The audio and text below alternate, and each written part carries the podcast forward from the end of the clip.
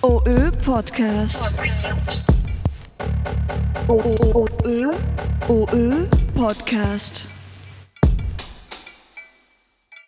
Herzlich willkommen zum OÖ Podcast der Landeskultur GmbH. Mein Name ist Sandra Gratochwil und ich darf heute Stefanie Grübel herzlich begrüßen hier bei uns heute zu Gast im OK Linz. Stefanie, danke, dass du mit dem Auto bei furchtbarem Wetter zu uns gefunden hast. Zwei Stunden Anfahrtszeiten jetzt bei uns hier. Wir freuen uns sehr, sehr, dass du zu uns gekommen bist. Total gern. Ich habe mich sehr gefreut über die Einladung. Vielen Dank.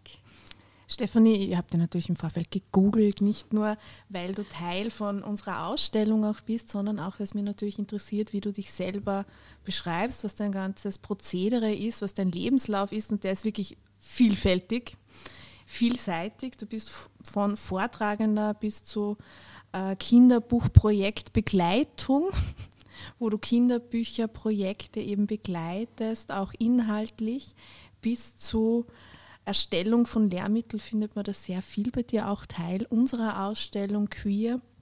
Die Natur ist unsere Vielfalt, eines der Objekte, die am meisten auch fotografiert worden ist.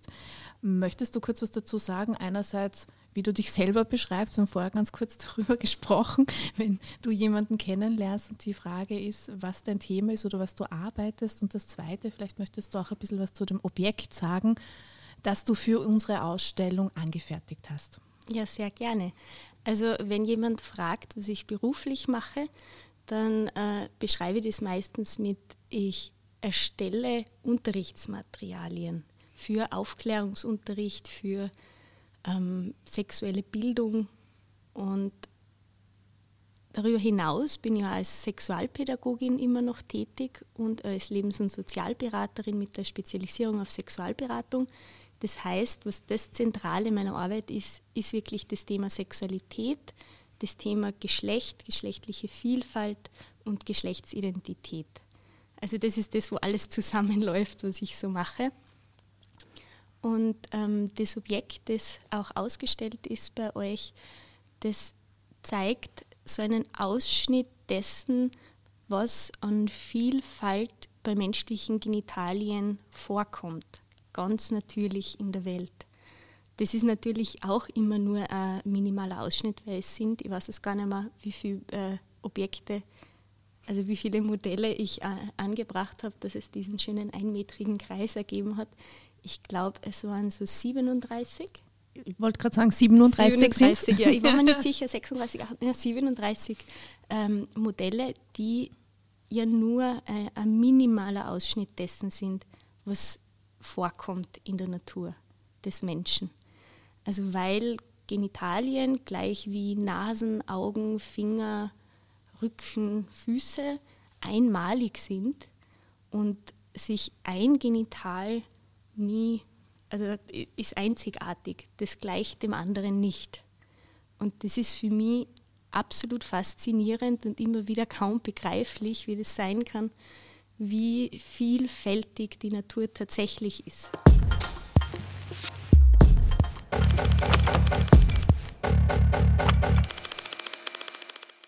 Vielfalt, du sagst es schon, das findet sich auch im Namen von deinem Projekt oder eigentlich von deinem es meistens Label. Label, genau, wieder Filma. Möchtest du da kurz was dazu sagen? Also einerseits für was steht das noch mit dieser wunderbare Abkürzung, aber auch wie bist du auf dieses Thema gekommen, dass du so viel Zeit mit diesem Thema dich beschäftigst? Was fasziniert dich dran oder wo siehst du auch einen Bedarf, dieses Thema noch in der Gesellschaft zu verhandeln, etwas zu machen, deine ganzen Projekte auch eben voranzutreiben? Also Filma, äh, wie mein Label heißt, ist ein Kunstwort zusammengestellt aus vielfältigen Materialien. Ähm, das beschreibt eigentlich schon am besten, was da zu finden ist. Ähm, wie ich in die sexuelle Bildung gekommen bin, wie ich Sexualpädagogin geworden bin, ist mir aufgefallen, dass es sehr schwierig ist, an Bildmaterial zu kommen, das ähm, für den Unterricht geeignet ist und Vielfalt darstellt. Also das war in der Zeit, wo ich das gemacht habe, jetzt vor 15 Jahren circa, noch stärker ein Thema, wie es jetzt ist. Also dass die Darstellungen, die mir zur Verfügung gestanden sind, um den Unterricht zu begleiten, einfach sehr einseitig waren. Das waren weiße, junge, normschöne Körper ohne jeden Makel, also wie sie überall äh, zu finden sind, immer noch. Und es war mir persönlich dann ein Anliegen, auch in dem Bildmaterial, das ich verwende für den Unterricht, all das abzubilden und darzustellen, was ich ja sonst verkörpern und transportieren möchte an Inhalten.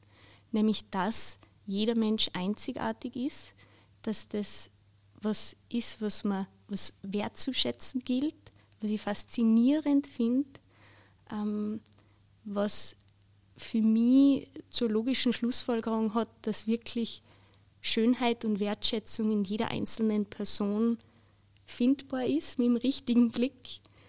Und ähm, genau das wollte ich von Anfang an darstellen. Und dann ist mir halt bewusst worden in meinem Umfeld, dass auch viele Kollegen und Kolleginnen ähm, das brauchen würden oder das auch sehr gern verwenden würden für ihren Unterricht. Und so ist es größer und größer geworden. Wo steht das jetzt, dein Label? Also wie, wie wird das verschickt? Wie ist die Nachfrage? Oder ist es jetzt nur österreichweit, dass, dass da ein Interesse daran ist oder ein Bedürfnis ist, mit diesen vielfältigen Materialien zu arbeiten? Kannst du das ein bisschen erläutern? Also gar nicht. Ich muss sagen, ähm, die, die meisten beruflichen Kontakte habe ich tatsächlich mit Deutschland. Ähm, spannenderweise ganz viel mit Spanien. Aber insgesamt habe ich, ich glaube, bis auf Antarktis auf jedem Kontinent schon mindestens ein Paket verschickt. Also weil jemand ähm, für die eigene Bildungsarbeit diese Materialien gerne einsetzen möchte. Also zum Beispiel ähm, werden meine Modelle auf der Western Australia University in Gender Studies eingesetzt, um auch eben Vielfalt darzustellen, weil das den großen Vorteil hat, dass man eben auf vielen Sinneskanälen mit diesen Materialien lernen kann. Weil es nicht nur grafische Darstellungen sind, was ich auch mache, sondern weil man diese Modelle berühren kann, weil man einfach durch das 3D-Modell sehr viel besser begreifen kann und weil sich daraus Fragen ergeben im pädagogischen Prozess, die eben auch ähm, sehr viel direkter sein können, wie das bei reinen Grafiken der Fall ist. Und ich habe wirklich bisher noch niemanden getroffen, der, der Ähnliches macht wie ich. Und gerade durch meine Social-Media-Kanäle war es einfach oder ist es möglich, Menschen weltweit zu kontaktieren. Wobei ich sagen muss, dass das in den letzten ein, zwei Jahren immer schwieriger wird, gerade auf Instagram und auf Facebook, ähm, weil man sprachlich aufpassen muss, weil man mit den Grafiken aufpassen muss, weil es da keine Unterscheidung gibt zwischen Bildungsinhalten und Pornografie. Ah, okay. Und das bringt mhm. mich manchmal in die Bredouille, da nicht alles teilen zu können, was ich gerne teilen möchte ähm, aber eben viele Kontakte entstehen über Social Media. Das heißt, du bist ein Exportschlager. das ist jetzt sehr charmant ausgedrückt. Ich, würde sagen, dass das Thema äh, der sexuellen Bildung ähm, an vielen Orten auf der Welt unterschiedliche Prägnanz hat, unterschiedlich, ähm, unterschiedliche Möglichkeiten, dass sie Menschen vernetzen dazu. Und mit manchen Personen gibt es Überschneidung dann online und dann gibt es das Glück, dass ich was herstelle, was die sich wünschen. So wie bei uns. ähm, wieso glaubst du, dass vielleicht das Thema Sexualität gerade jetzt oder natürlich auch schon vor ein paar Jahren und ich glaube auch noch in der Zukunft so eine große Bedeutung hat in der Gesellschaft? Wieso wird das gerade stark thematisiert, aufgegriffen, nicht nur wie bei uns das, Thema, in der Ausstellung, wo es ganz klar auch um Geschlechtervielfalt geht, aber Sexualität auch ein Thema ist. Wieso glaubst du, ist es gerade zentral, dass eben auch so etwas, was du machst, ganz ein wesentlicher Beitrag auch dazu ist? Hm, ich glaube, dass viel damit zu tun hat, dass Dinge, die Jahrzehnte, Jahrhunderte lang im Verborgenen waren, irgendwie nach und nach ans Licht getragen werden. Durch die Möglichkeit der Vernetzung online kann sowas sehr schnell passieren und sehr schnell Veränderungen herbeiführen, wie es zum Beispiel bei der MeToo-Bewegung der Fall war.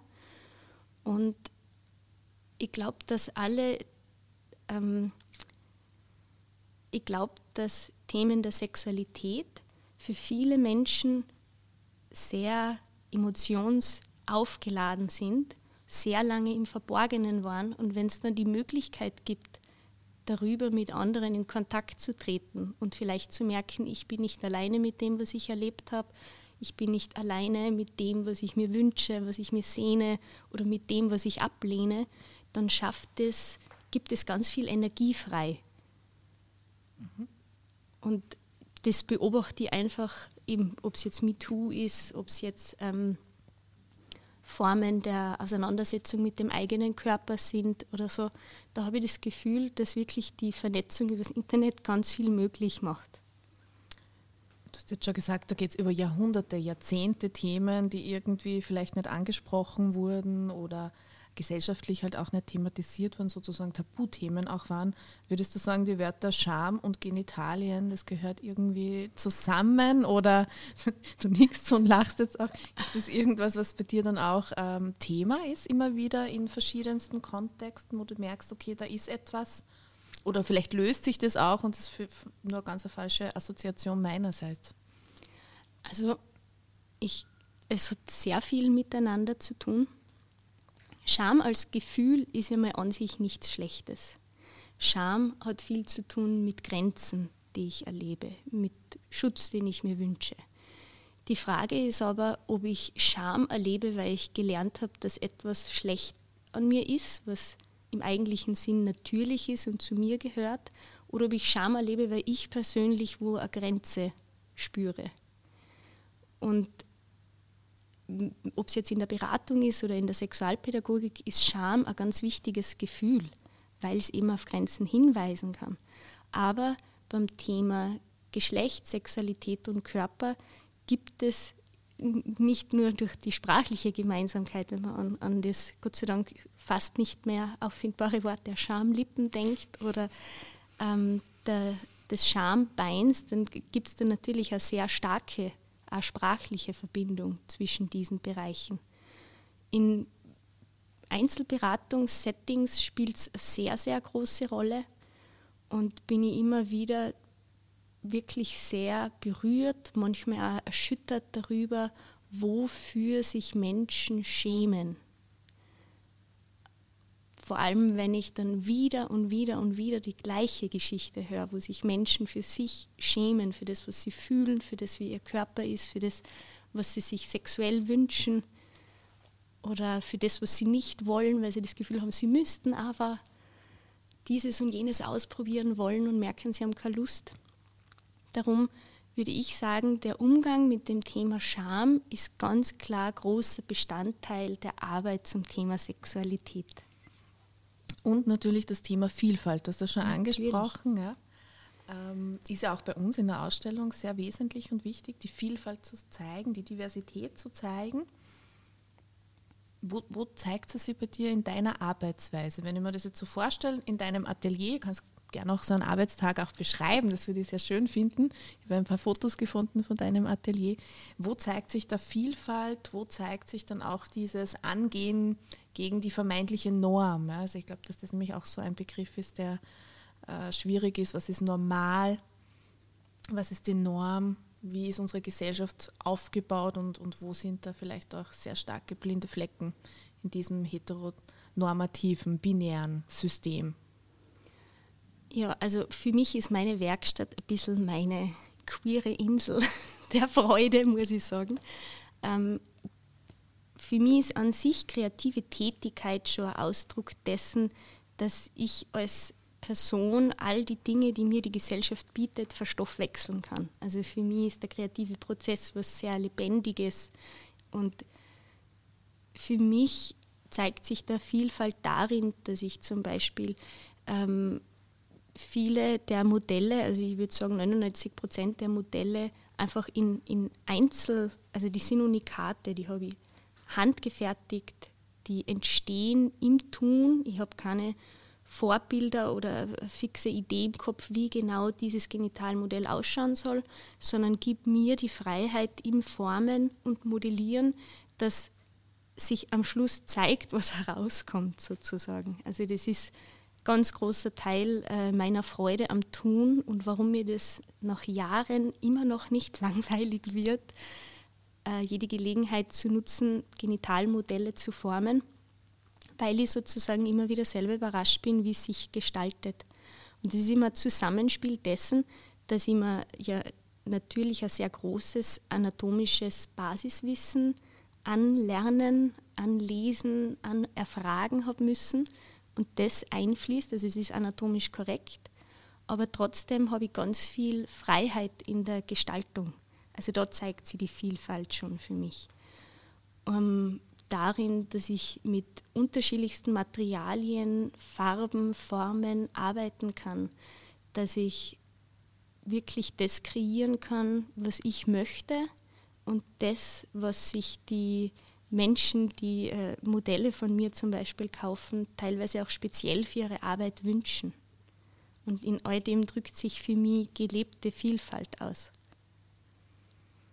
Auf jeden Fall. Also das ist sehr schön, wie du das auch beschreibst, deinen Arbeitsalltag und deine Vielfalt, wie man auch davon profitiert bei uns in der Ausstellung, dass du das für uns gemacht hast.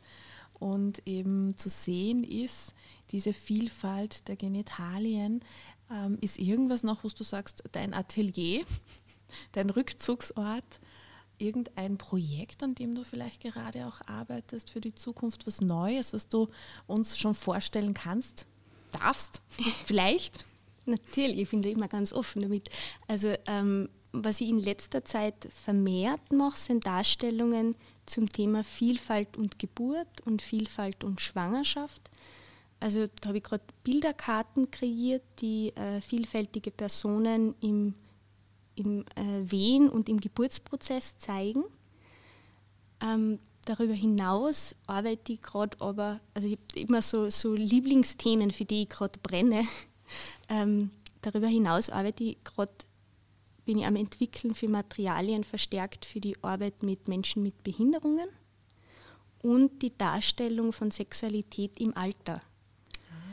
Also mich zieht es regelrecht magisch an, wenn mir bewusst wird, dass es zu einem Themenfeld noch wenig Darstellung gibt, wenig, ähm, was dabei unterstützt, mit Menschen zu arbeiten. Und da ich selber ja gerade in, im Propedeutikum bin, im ersten Teil der Psychotherapieausbildung in Österreich, ist mir natürlich auch ein spezielles Anliegen, mit wachen Sinnen dabei zu sein, welche unterstützende Materialien es für die Psychotherapie geben kann in diesem Bereich, weil ja auch die Sexualtherapie ein wichtiger Bereich ist und weil ich glaube, dass überall, wo psychotherapeutisch mit Menschen gearbeitet wird, auch sein kann, dass Sexualität, Geschlecht und Vielfalt ein Thema ist, weil es eben so im tiefsten Kern des Wesens von Identität eine Rolle spielt. Wie ich durch die Welt gehe, wie ich liebe, wie ich mich erlebe, wie ich mich zeige in meinem Geschlecht und wie ich mich fühle. Und wie gehst du davor, wenn du jetzt sagst, ah, da, da merke ich, da gibt es noch nicht recht viel? Ähm, fangst du dann einfach im Atelier an, etwas zu erarbeiten, sei es jetzt eben, du hast von Bildkarten gesprochen, aber auch von deinen Modellierungen, deinen Modellen, die du unter anderem machst und gehst dann an Firmen oder ähnliches heran oder wie, wie, ist da, wie, wie kann ich mir das vorstellen? Das eine ist ja die Idee, dann die Ausführung und wie kommt es dann zum Markt oder wie wird das dann eingesetzt? Wie kann ich mir das nur vielleicht noch etwas konkreter vorstellen? Das ist ja der große Vorteil äh, daran, dass ich die Idee habe, es anfertigt und ich ja diejenige bin, die sozusagen Backerl verpackt und da den Kontakt hat mit den potenziellen Kundinnen und Kunden, dass das recht schnell gehen kann und dass ich recht flexibel bin. Also ich würde nicht sagen, dass es ein Vorher und ein Nachher gibt, sondern es fließt sehr ineinander. Es kann sein, dass ich bei einer Fortbildung bin und es ergibt sich ein Gespräch mit jemandem, der die sagt, okay, in dem Bereich würde ich gern arbeiten und ich habe so überhaupt kein Material, was das darstellt und unterstützt. Bin ich natürlich die Erste, die ähm, da hellwach ist, weil ich also weil mir auch einfach interessiert, stimmt es, dass es dazu nichts gibt oder hat die Person nur nichts gefunden? Also dann kommt meistens ein längerer Rechercheprozess. Meist beginne ich dann, so viel es mir möglich ist, über den Bereich zu lernen. Und dann Also das, mein Prozess schaut so aus, dass sobald ich viel über was lerne, will ich es eigentlich schon darstellen und irgendwie weiter transportieren können. Dann fließt es in meine eigene pädagogische und beratende Arbeit ein, wenn ich was Neues erfahre über einen Bereich. Und dann will ich das auch ausdrücken, in Form von Grafiken, in Form von Modellen. Und ähm, dann ist eben der Punkt, wo ich es auf meine Website setze oder wo ich in Social Media drüber schreibe oder ich bin ja sehr gut vernetzt in dem Bereich natürlich, ähm, ist dann vielleicht der Zeitpunkt, wo ich jemandem erzähle, dass ich das mache und die Person setzt es dann ein paar Fortbildungen ein oder so und so läuft es dann weiter. Also innerhalb der Community, die das dann auch anwendet, sehr extrem, oder? Habe ich das richtig? Genau, genau. ich sehe mir eigentlich selber als meine ideale Kundschaft auch, muss ich sagen. Also ich, ich eben weil ich in dem Feld auch tätig bin, habe ich ein recht gutes Gespür, was macht einen Sinn. Und was wäre jetzt unterstützend? Ist es eben eher ein Modell? Sind es eher Grafiken? Ist es ein Kartenspiel? Ist es ein Poster? Also, das heißt, du ja. probierst es dann auch idealerweise natürlich aus, bevor es dann auf den Markt kommt. Also ich probiere es selbst als allererste aus, aber ich habe eine Art ähm, Peer-Review-Verfahren selber entwickelt, wo ich gezielt äh, ein paar Personen kontaktiere, die die Materialien einsetzen in ihrer Arbeit und die mir dann recht ausführlich Feedbacks dazu geben. Die kriegen die kostenlos sozusagen dafür, dass ich recht ausführliche Feedbacks kriege und dann wird es auch immer nur überarbeitet, weil manchmal gibt es ähm, Stellen, wo was äh, nie zu ideal gestaltet ist oder merkt jemand im direkten Kontakt, oh, die eine oder andere Grafik würde noch fehlen oder wäre noch unterstützend und dann schaue ich, dass ich das laufend aktualisiere. Also am Anfang ist das ein größerer Prozess und dann nach und nach, was es an Feedback gibt, versuche ich einfließen zu lassen.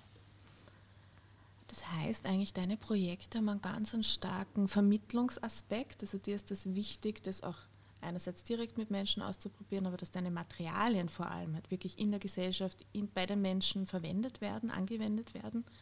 Wenn du jetzt das so für dich einen Wunsch hättest, vermittlungsmäßig, und du sagst, da möchte ich eigentlich noch hin oder das ist so mein Ziel, das, sind, das, das wäre meine Utopie vielleicht sogar, wo, wo wir in 10, 15, 20 Jahren stehen. Was wäre das? Also wo würdest du sagen, was, was, was würdest du da gerne erreichen mit den Materialien, mit den ganzen ähm, Vorträgen, die du machst, aber auch eben deinen Begleitungen, zum Beispiel bei Kinderbuchprojekten? Was ist so diese, dieser Wunsch, wo du sagst, okay, da möchte ich, dass wir uns hinentwickeln als Gesellschaft? Global natürlich, also es muss nicht nur österreichweit sein, sondern global so irgendwie eine, einen Traum, der in dir ist. Also das ist ja nicht wenig, was du mir da gerade anbietest, zu erspinnen. Nein, natürlich nicht, aber man merkt, du, hast, du machst dir das aus, aus nicht einfach, ja, weil du das schön alleine findest. Ich, ich, sehe das Funkeln in deinen Augen, wenn du vom Atelier sprichst, natürlich. Aber du hast einen sehr starken Auftrag. Also ich glaube, mhm. du, du hast da schon eine Vision. Du bist eine Idealistin vielleicht sogar, ja in gewissen Sachen. Und die Frage ist, äh, wenn man Ideal nachkommen, was ist das Ideal? Das darf auch ein bisschen, ja. das darf auch also ich glaube, ja. für mich ist das wirklich das, dass sie, dass ich dabei unterstützen darf, dass sich Menschen in ihrem Wesen als wertvoll und angenommen und richtig empfinden können. Das wäre so das ganz große Ideal. Und was auch immer ich dazu beitragen kann, finde ich mega super. also und erfüllt mich einfach. Und in dem Bereich der Sexualität und der Vielfalt und des Körpers ähm, sehe ich einfach ganz viel Potenzial, etwas dazu beitragen zu können. Eben weil viele Menschen gerade an diesen Orten mit, ich würde fast sagen, großer Pein leben, manchmal sehr lange. Und das macht mich unglaublich traurig. Mhm. Und alles, was ich da an Freude, Gesprächsraum, nicht beurteilen von dem, was Menschen erleben, geben kann, finde ich wunderbar. Das heißt, eigentlich könnte die Utopie sein, dass es mehr solche Safe Places auch gibt in der Zukunft.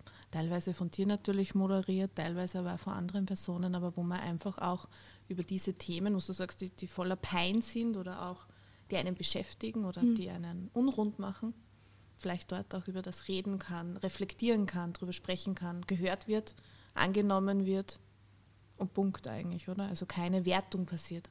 Ja, ich glaube, das ist ganz zentral, wenn es um diese ganzen Themen geht. Weil sobald es Wertung gibt, sobald es Normen gibt, die man zu erfüllen hat, ähm, schränkt es so ein, dass Öffnen nicht passieren kann. Würde ich auch so sehen, sehe ich auch so und ich sehe da auch einen Beitrag der Oberösterreichischen Landeskultur GmbH mit der Ausstellung Queer. Die Vielfalt ist unsere Natur, eben genau solche Räume zu öffnen. Ähm, und danke dir, Stefanie, dass du zu uns gekommen bist, über deine spannende Arbeit gesprochen hast, aber auch deine Visionen, deine Ideen, dein, wo, wo vielleicht auch der Weg hingeht, nicht nur für dich, sondern ich glaube wirklich, dass das gesellschaftlich ein großes, großes Thema ist, dem man sich immer wieder behutsam annähern sollte und eben solche sicheren Orte schaffen sollte. In diesem Sinne danke. Danke dir. Danke auch an unsere HörerInnen, die heute dabei waren und vielleicht bis zum nächsten Podcast der Oberösterreichischen Landeskultur GmbH.